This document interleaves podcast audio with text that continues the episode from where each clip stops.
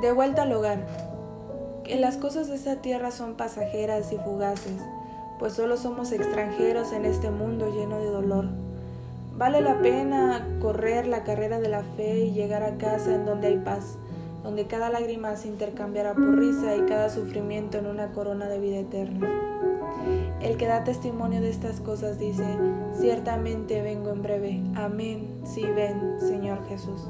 Apocalipsis 22:20. Aún recuerdo cuando la noticia de que un virus se esparcía en todo el mundo.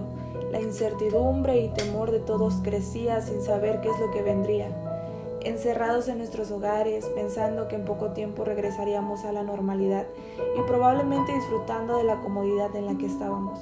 Los días pasaron y no había una salida. La situación empeoraba. La espera se convirtió en desesperación y es así como los días se convirtieron en meses.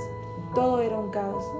Las noticias alarmantes, miles y miles de personas morían. Gente con insomnio, tristeza, ansiedad, depresión, angustia y dolor.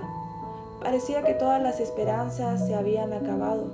La soledad invadía hogares enteros.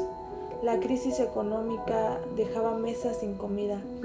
Cada vez el mundo colapsaba por no saber cuándo volveríamos a ver un rayo de luz.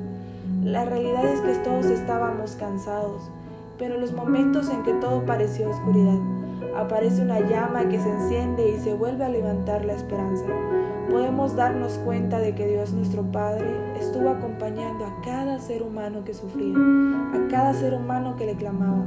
Se levantó su mensaje por los medios y la gente atendía el llamado, necesitados de Jesús, necesitados de amor, necesitados de paz.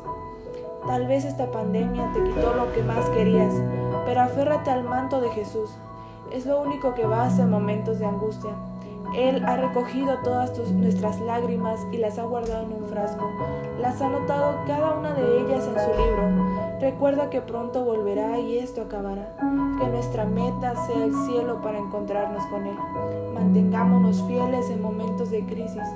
Apocalipsis 22, 14 nos dice, Bienaventurados los que lavan sus ropas para tener derecho al árbol de la vida y para entrar por las puertas de la ciudad.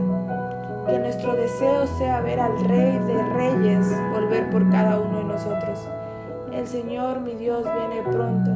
Estemos atentos a su voz.